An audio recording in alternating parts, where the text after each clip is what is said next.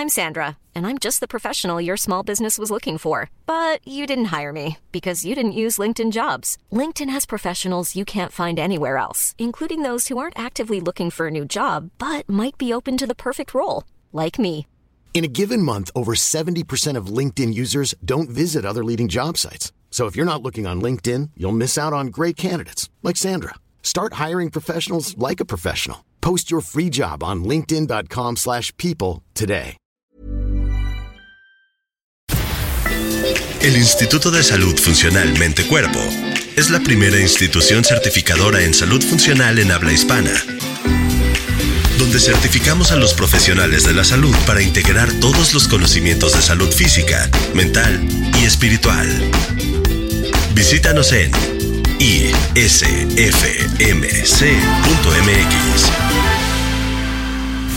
Especialista en medicina antiedad y medicina mente-cuerpo. Reconocida nutrióloga funcional, conferencista y escritora a nivel mundial.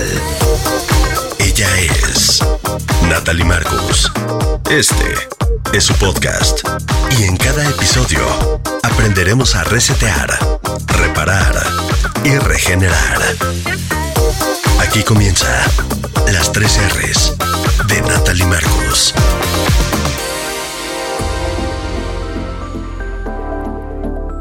Bienvenidos al podcast de las tres R's.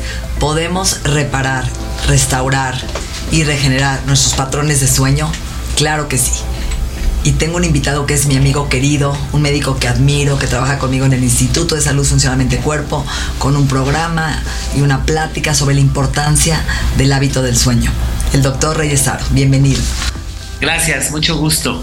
Él cuenta con una amplia experiencia y estudios basados en este ramo, es neurofisiólogo, cuenta con estudios de maestría y doctorado en neurociencias del Instituto de Neurobiología de la Universidad Nacional de México, la UNAM, fue jefe del laboratorio de sueño del Instituto Nacional de Neurología y Neurocirugía de la Clínica del Trastorno del Sueño de la Facultad de Medicina del UNAM, con sede en el Hospital General de México, es presidente emérito de la Sociedad Mexicana del Sueño, es un gran investigador, apasionado en los trastornos del sueño, siempre en la medicina de dormir, buscando la ayuda desde la psicología y medicina de la Universidad Panamericana. Toda una eminencia en el sueño. Doc, ¿cómo fue tu interés en meterte eh, como médico en la rama del sueño? Pues mira que hace tres décadas esto se conocía muy poco en el mundo, entonces representaba una área de oportunidad y a mí siempre me apasionó el estudio del cerebro y qué pasa con nuestro organismo, particularmente cuando dormimos, porque habíamos estudiado el cuerpo eh, a lo largo de la historia de la humanidad mientras estamos despiertos, pero no lo habíamos estudiado dormidos. Entonces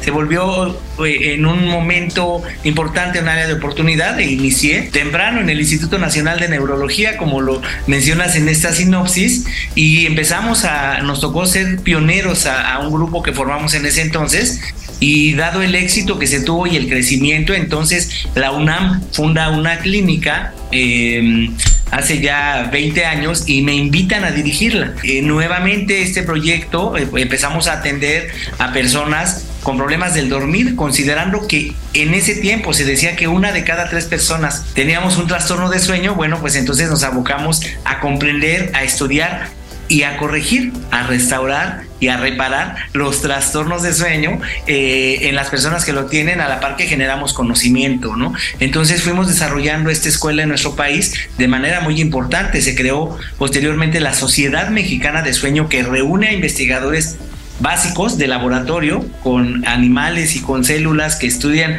qué pasa en el cuerpo al dormir y los investigadores clínicos, los que estudiamos en humanos lo que pasa en nuestro cuerpo y en nuestro cerebro al dormir. Y fue desarrollándose un área muy importante a la par que esto se fue desarrollando en el mundo y posteriormente tuvimos la oportunidad de formar este Instituto Mexicano de Medicina Integral del Sueño, ¿no? Que seguimos pues formando recursos que tanto se necesitan recursos humanos en esta área hay pocas clínicas de sueño, habemos pocos clínicos que nos dedicamos a esto en el país y una gran cantidad de personas afectadas por este problema del dormir. Y es así como decidimos incursionar en esta área y prepararnos, hacer los estudios de posgrado necesarios día a día y no paramos porque este conocimiento en el área de las neurociencias pues sigue avanzando, sigue dando mucho de hablar, va evolucionando, cada día conocemos nuevas cosas, nuevas alternativas de tratamiento, cada vez somos más capaces de hacer dormir mejor a la gente que por alguna razón le está pasando mal con su dormir.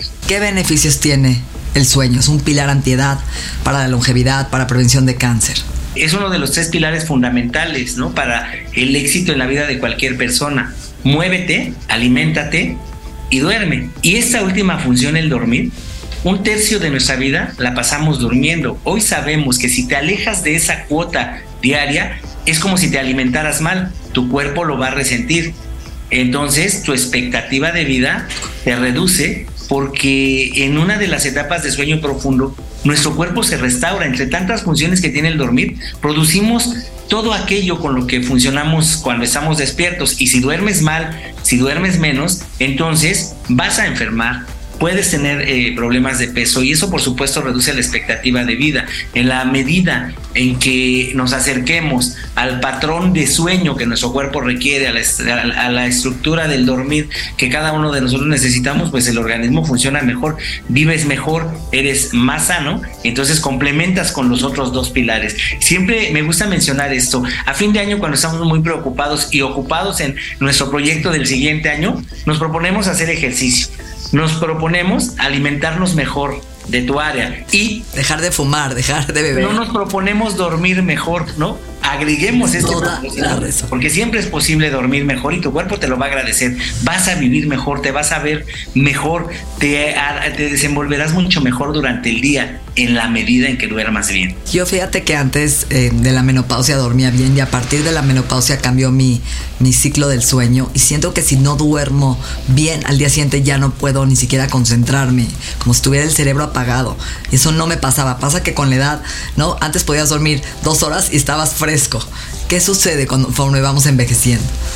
Bueno, sí, se va, se va modificando eh, la forma en que dormimos, pero eso que mencionas es otro aspecto importantísimo del dormir. En la etapa más profunda, que es cuando soñamos, por eso es tan importante recordar al menos uno de cinco sueños que podemos tener una noche si nos aproximamos a ocho horas de, de sueño cada noche.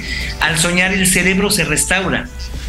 Y entonces cuando se reduce el tiempo de dormir o cuando surge algún trastorno de sueño, disminuye esta etapa tan importante para el cerebro y entonces empezamos a tener problemas de atención, memoria, a ser más lentos en lo que nos toca ejecutar, a pensar más las cosas, nuestra toma de decisiones se, lenta se torna un poquito más lenta y empezamos a postergar algunas cosas cuando no estamos teniendo ese sueño suficiente y ese sueño profundo y de calidad. Entonces, eh, sí, es muy importante soñar y, y el dormir se va, eh, como lo mencionas, modificando a lo largo de la vida llegamos a este mundo durmiendo la mayor parte del día. Y entonces los niños lo requieren porque crecen. Sabes, lo dices mucho eh, eh, y lo manejas muy bien, que la hormona del crecimiento se produce al dormir y por eso los niños requieren más sueño que los adultos porque están creciendo, están durante años de desarrollo y requieren más tiempo de sueño. El niño eh, en edad preescolar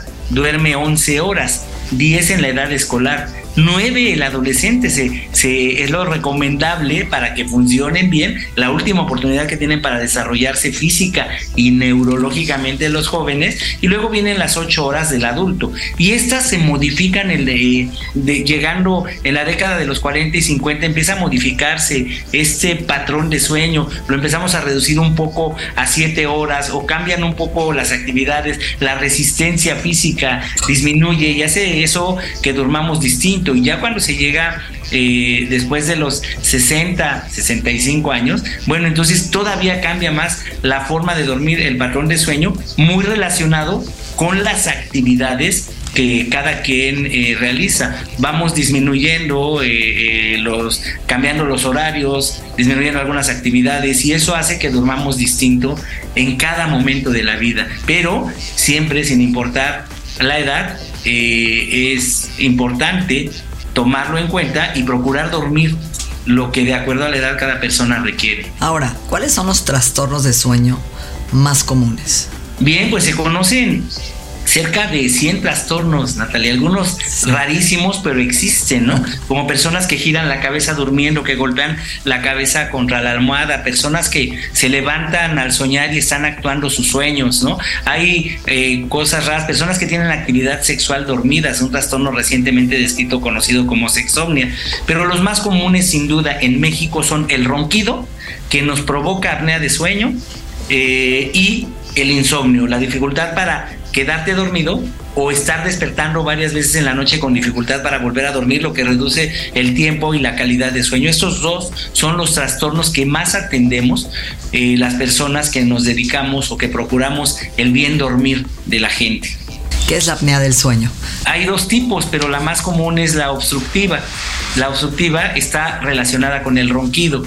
El roncar no es normal. Pensamos durante mucho tiempo que el que ronca duerme bien. Hoy sabemos que es todo lo contrario. El ronquido significa que se están relajando tejidos internos alrededor de la garganta y vibran al paso del aire. Todos nos relajamos al dormir y quienes tenemos grueso esto por herencia, una herencia que viene de un papá roncador o mamá, eh, nos toca tener una garganta gruesa los tejidos se relajan en cada una de las cuatro etapas que tenemos al dormir y se relajan totalmente al soñar no tienen dónde apoyarse, cuelgan. Entonces el ronquido significa que el aire está pasando con dificultad y llegas a la etapa más profunda donde estás totalmente relajado y se tapa el paso del aire.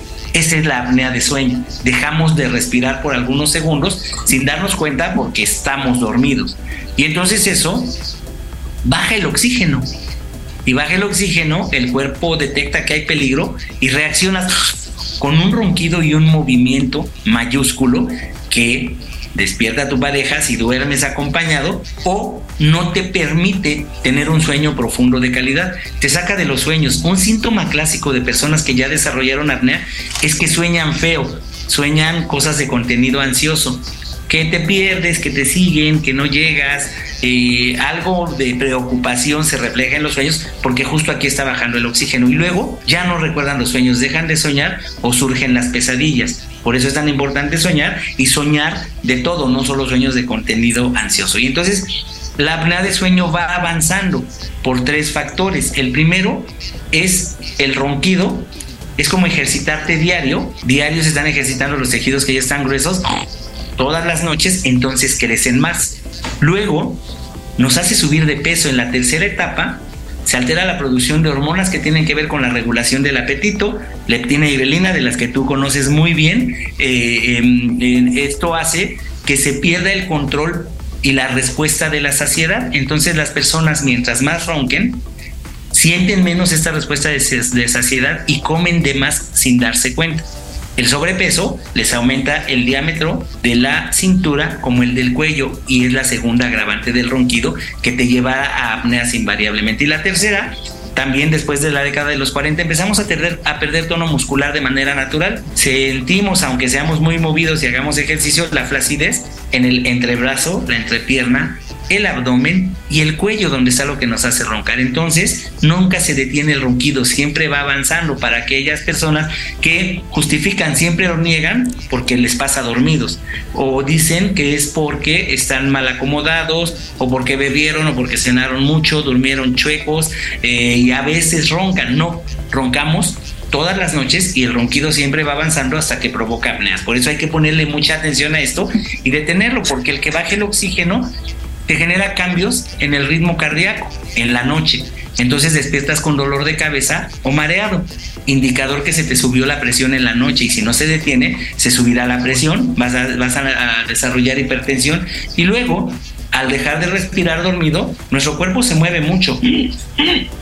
Hacemos esta respuesta para tratar de respirar, se mueve aparato digestivo, vías urinarias, entonces la gente que tiene apnea se levanta mucho a orinar y creen que es un problema de vías urinarias, van donde el urólogo y resulta que tiene que ver con la apnea. Y este aumento en la movilidad más los problemas de alimentación, pues hacen que eh, desarrollen síndrome metabólico, les aumentan colesterol, triglicéridos y entonces eh, aunado a los malos hábitos dietéticos, son fenómenos que observamos frecuentemente en personas que están desarrollando esta apnea de sueño. Entonces no, no es lindo roncar, no es divertido, no es algo que nos pasa a todos porque pone en riesgo tu corazón, tu cerebro, los accidentes cerebrovasculares, vasculares, la enfermedad vascular de pequeño vaso y los grandes problemas de circulación cerebral eh, tienen mucho que ver con esto.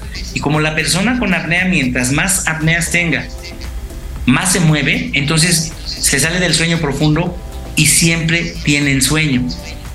Aunque duerman tiempo suficiente, no tienen sueño profundo porque es ahí donde roncan más y dejan de respirar y se están moviendo continuamente y eso hace que tengan mucho sueño. Y la tercera agravante de la apnea de sueño no tratada son los accidentes domésticos, laborales o de tránsito que acompañan a las personas que roncan fuerte. Por todo esto, es muy importante tomar en cuenta que tiene que tratarse eh, este problema en las personas que lo tienen. Y hoy los estudios más conservadores, Natalie, nos indican que una de cada tres personas roncamos. Entonces la probabilidad de tener apnea, por eso es el trastorno de sueño más frecuente en nuestro país, porque tiene que ver con sobrepeso y obesidad principalmente, y tenemos altísimos índices de eso a nivel mundial.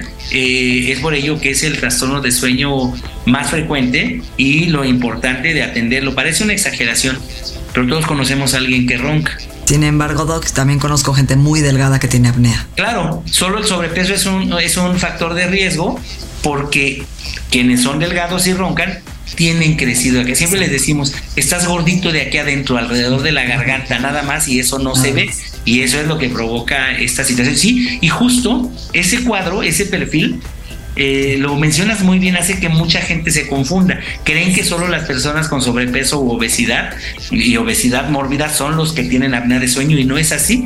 Personas sin problema de peso, niños, adolescentes, en cualquier momento de la vida puede presentarse la apnea de sueño. Solo es un agravante el sobrepeso y, y justo por eso es que habemos tantos con este problema en nuestro país. Este podcast es presentado por Health Addiction, línea de suplementos funcionales de alta calidad. Estás escuchando Las 3 R's, un podcast de Natalie Marcos. ¿Cómo se diagnostica la apnea?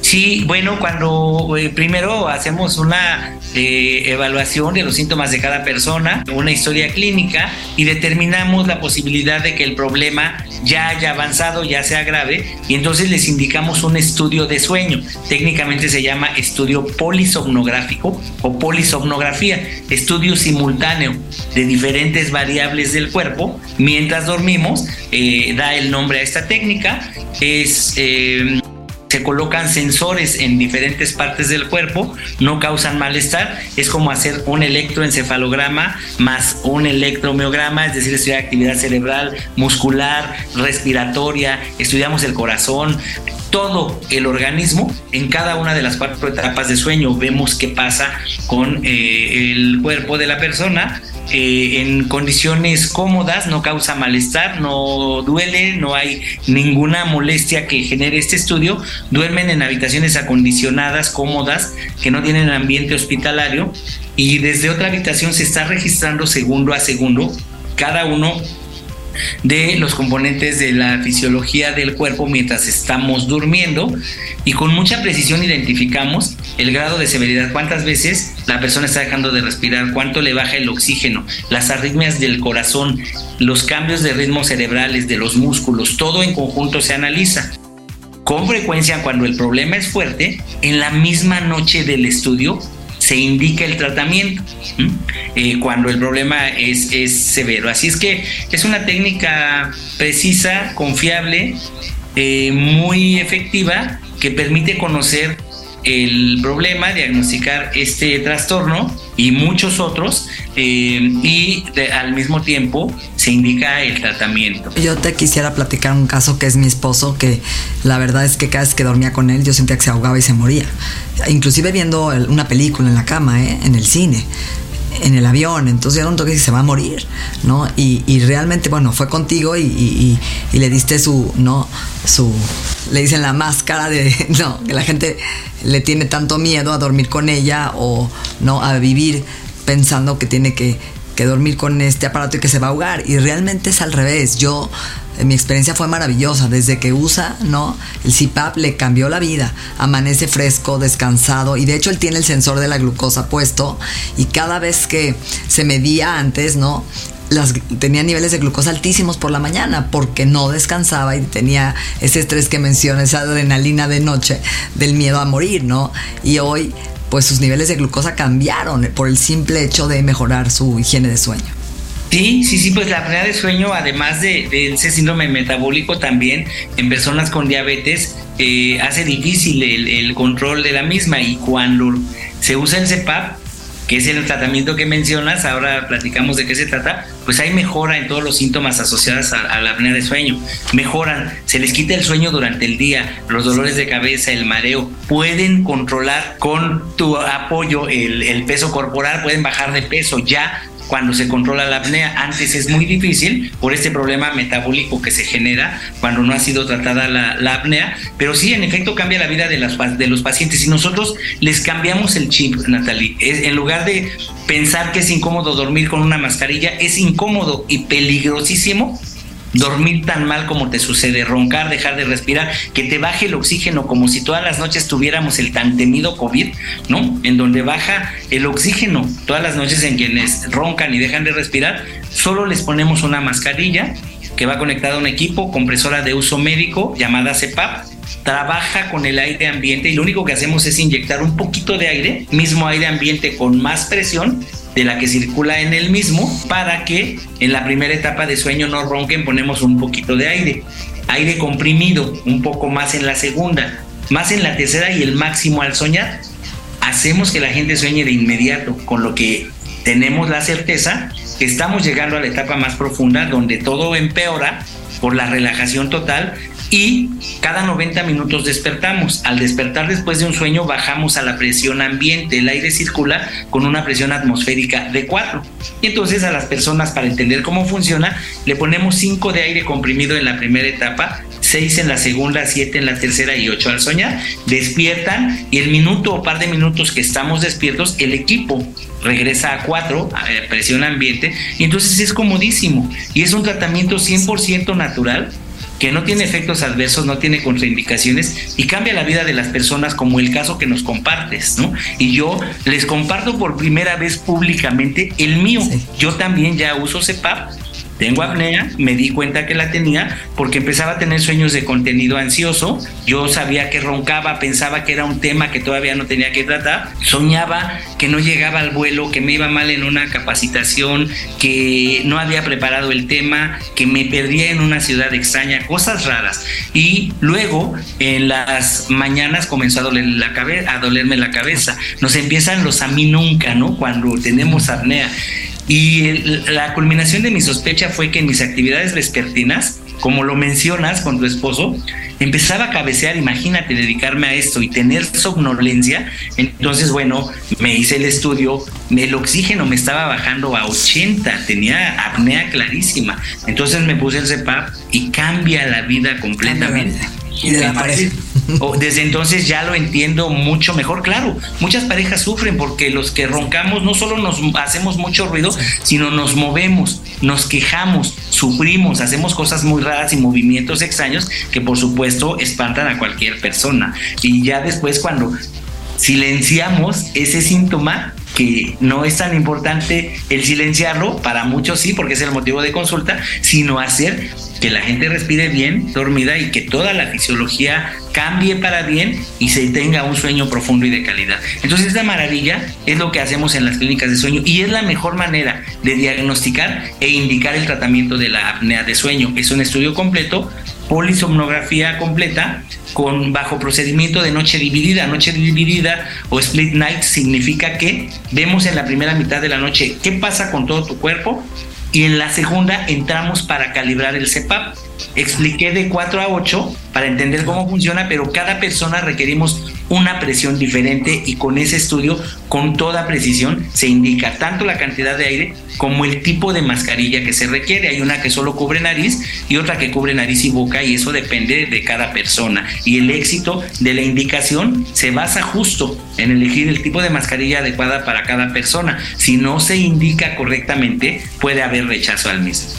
Doc, quisiera tocar un tema interesante. Hemos hablado tú y yo varias veces de los hábitos, ¿no? Sabemos que hay muchos errores de querer tener un hábito de sueño, las pantallas, ¿no? El tomarte café después de las 4 de la tarde o alguna bebida con cafeína, el alcohol, el no hacer ejercicio, pero quisiera que toques un tema delicado que son los medicamentos para dormir, que hoy la gente cree que va a llegar a su cama, se toma la medicina y se duerme. ¿Qué hacen estos medicamentos? ¿Por qué la gente se automedica? Eh, ¿Sirve o no la melatonina? cómo eh, cuando tienes un tema de sueño vas con un psiquiatra o vas con un especialista en sueño. Podemos eh, abordar este tema tan importante. Sí, claro. Eh, resulta que hay muchas fallas un vacío en el conocimiento respecto de cómo manejar el insomnio y en general los trastornos de sueño, porque en las escuelas de medicina en nuestro país, en pregrado ni en posgrado, se enseña, salvo un curso de alta especialidad que hay, al que pocos médicos tienen acceso de un año en tres instituciones diferentes en nuestro país, muy pocos lo tienen, pero la gran mayoría no. Entonces, no saben qué hacer por este vacío en la formación con los casos en general de trastornos de sueño. Muchos ya saben qué hacer, que es referirlos a un especialista o a una clínica de sueño. Pero entre tanto, cuando la persona empieza a dormir mal, hay una ruta muy conocida. Primero, comienzan con algo que pueden conseguir sin prescripción. Van donde la farmacia y le sugieren algún antihistamínico o algún fitoterapéutico o la melatonina que mencionas les sugieren mucho para tratar el insomnio.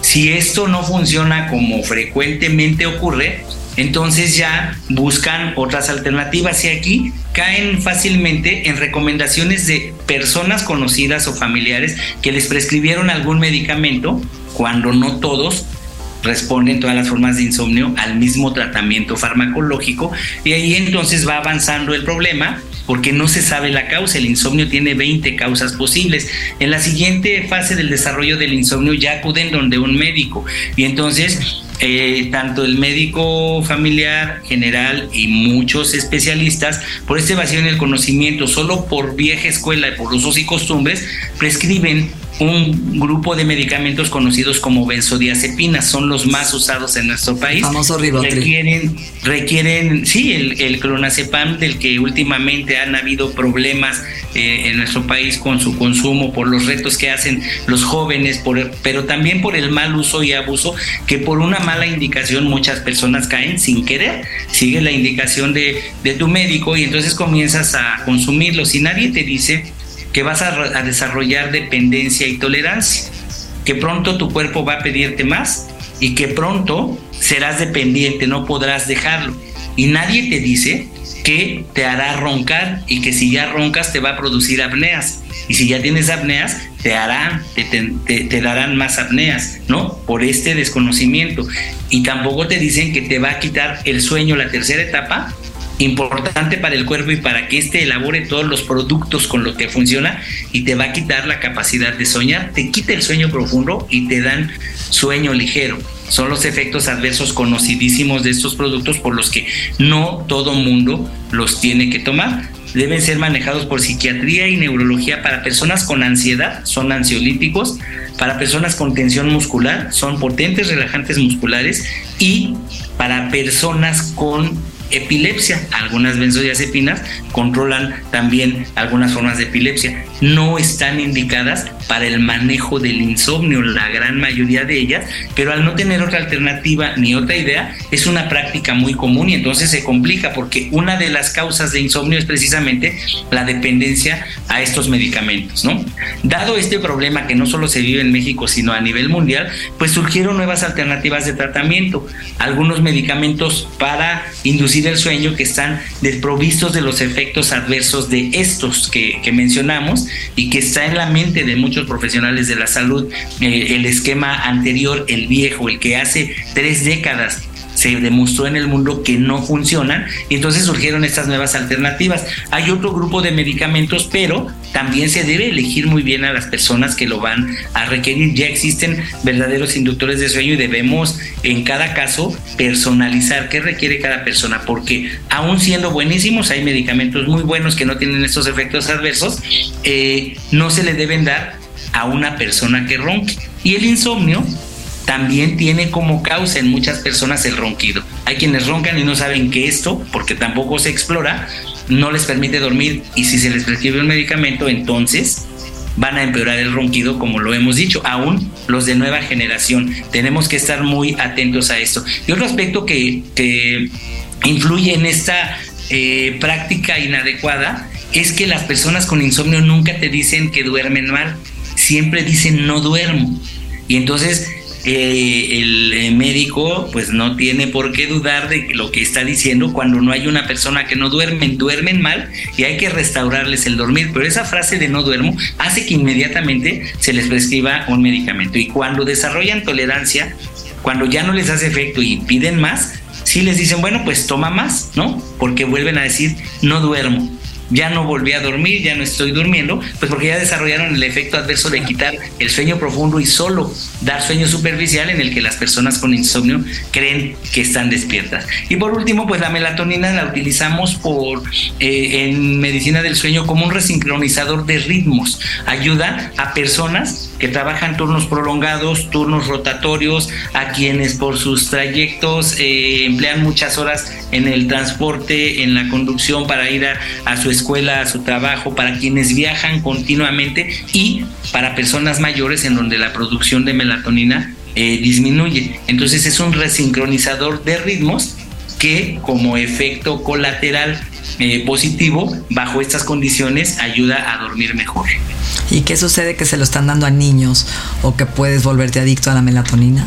Bueno, no, no tiene, no hay reportes de, adicción a la melatonina porque es una sustancia que nuestro cerebro produce, ¿no? No hay tanto riesgo, pero es como si tomaras eh, un suplemento que no requieres o como si te vitaminaras constantemente sin requerirlo, ¿no? Entonces, eh, eh, en, pediatría pues es otro de los grandes eh, desconocimientos y lamentablemente ahora han proliferado coaches de sueño en que no tienen más que cursos muy básicos del dormir y los recomiendan continuamente porque decíamos ni el médico de primer contacto ni el especialista en este caso el pediatra reciben entrenamiento formal no tienen una sola asignatura en toda la historia de, de sus estudios de sus carreras y especialidades que eh, les enseñen eh, cómo manejar los trastornos de sueño. Ahí también hay un vacío importante en el conocimiento y por eso, para no usar medicamentos fuertes, controlados o prescritos,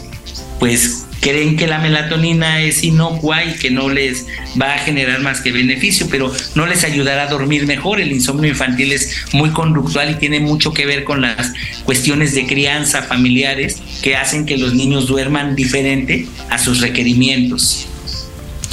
Para terminar, Doc, yo creo que es un tema apasionante, ¿no? Y, como dices, hay en la medicina especificidad hasta en el sueño, en las hormonas, ¿no? Cada vez la medicina se vuelve más personalizada. Eh, este, creo que uno de los errores que más vivimos la gente que no podemos dormir o que tenemos problemas con el sueño es la ansiedad, ¿no? Nuestra mente no para en la noche, queremos arreglar el mundo, todo lo que dejamos pendiente. Y ahí es no trabajar con el sueño, sino creo que subyacente al sueño tenemos ahí muchas veces el trastorno ¿no? de ansiedad generalizada o eh, que caen en este sleep deprivation, privación de sueño que hemos visto que la gente cae en este burnout. ¿Cuál sería tu recomendación? Y bueno, así como hemos tenido momentos en donde la depresión se desencadena en muchos casos, ahora como lo mencionas, la ansiedad está aumentando. Tuvo mucho que ver la pandemia, pero también tiene mucho que ver eh, las exigencias de la vida diaria. Hablábamos hace un momento de los, de los traslados, los trayectos largos, eh, el tráfico, la necesidad de extender nuestros horarios de actividad, realizando más de una actividad profesional, llevando más allá de un turno de trabajo, personas que tienen dos turnos, personas que eh, estudian y trabajan, personas que se siguen actualizando, que hacen posgrados, pero en cualquiera de estos aspectos de, la vida de las personas, pues hay una deuda de sueño porque entonces llegas tarde a casa y luego todavía tienes que hacer algunos pendientes, tienes poco tiempo para dormir, se reduce el tiempo de sueño. Y entonces, si duermes de seis horas para abajo, seis horas es el promedio en las grandes ciudades eh, que la gente duerme. Y si duermes de seis hacia abajo, bueno, pues entonces tu cuerpo no se restaura tu cerebro tampoco. Y entonces eso te hace proclive a desarrollar ansiedad y depresión. Y son las personas quienes tienen esto. Y si además algún trastorno de sueño, aunque sea leve como el ronquido de que hablábamos, pues son los que truenan, los que desarrollan este burnout antes que otros. Personas con turnos nocturnos, atendemos muchas personas y turnos prolongados de medios que tienen que trabajar mucho en la noche. Nosotros los somnólogos, los que nos dedicamos al dormir y muchas áreas de la medicina, eh, pues tenemos que trabajar de noche, ¿no? Entonces somos de esas personas, pero aún en esas condiciones siempre es posible tener el cuidado para procurar dormir mejor. Entonces, tener turnos rotatorios prolongados, ocupar grandes, eh, mucho tiempo de traslados, reducen el tiempo para dormir, no se restaura tu cuerpo ni tu cerebro y eres más proclive a desarrollar ansiedad y somos los que primero tronamos, los que necesitamos de apoyo profesional. Y como es tan difícil cambiar ese estilo de vida que hace que cada vez duermas menos, ¿no? Y que te vas a sentir mal físicamente y vas a ser lento eh, en tus funciones cognitivas, bueno, pues entonces ya se preocupan y siempre son las personas con estas características las que son proclives a desarrollar esto. En, muchos ámbitos de, de la vida, pero hay personas en el área de la salud que tienen un turno en una dependencia de salud en la mañana, por la tarde trabajan en forma privada o en otra institución. Y aún así, con estos, hay quienes, además de estos dos turnos, trabajan en las noches de manera terciada, haciendo guardias o los fines de semana. Entonces, bueno, obviamente, eh, este gran descuido estas necesidades de, o estas modas de, de, muchas profesiones, pues atenta contra la salud y son las personas que truenan. Por decirte algo que vemos con frecuencia y nadie está exento de vivir los estragos que tiene el descuido en la manera que dormimos y no satisfacer las necesidades, los requerimientos de nuestro organismo en este sentido. Si dormimos un tercio de la vida es porque el cuerpo requiere llevar a cabo muchas funciones. No, no es nada más para descansar, no es solo para recuperarnos y si no das oportunidad a tu cuerpo que lleve a cabo esta función maravillosa del dormir, por supuesto que vas a tener problemas. Ya lo saben, busquen un especialista en sueño, como el doctor Reyesar.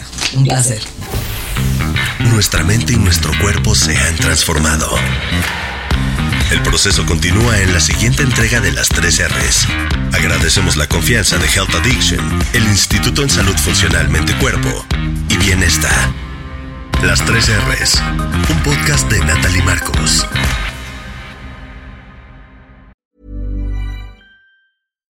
If you're looking for plump lips that last, you need to know about Juvederm lip fillers. With Juvederm Volbella XC and Juvederm Ultra XC, your lip look, whether it's subtle or bold, can last up to one full year with optimal treatment and no additional maintenance. Find a licensed specialist and see if it's right for you at Juvederm.com today. That's J U V E D E R M.com. Add fullness to lips in adults over 21 with Juvederm Volbella XC or Juvederm Ultra XC. Do not use if you have severe allergies or a history of severe allergic reactions, or if you're allergic to lidocaine or the proteins used in Juvederm. Tell your doctor if you have a history of scarring or taking medicines that decrease the body's immune response or that can prolong bleeding. Common side effects include injection site redness, swelling, pain, tenderness, firmness, lumps, bumps, bruising, discoloration, or itching. As with all fillers, there's a rare risk of unintentional injection into a blood vessel, which can cause vision abnormalities, blindness, stroke, temporary scabs, or scarring. For full important safety information, visit juvederm.com.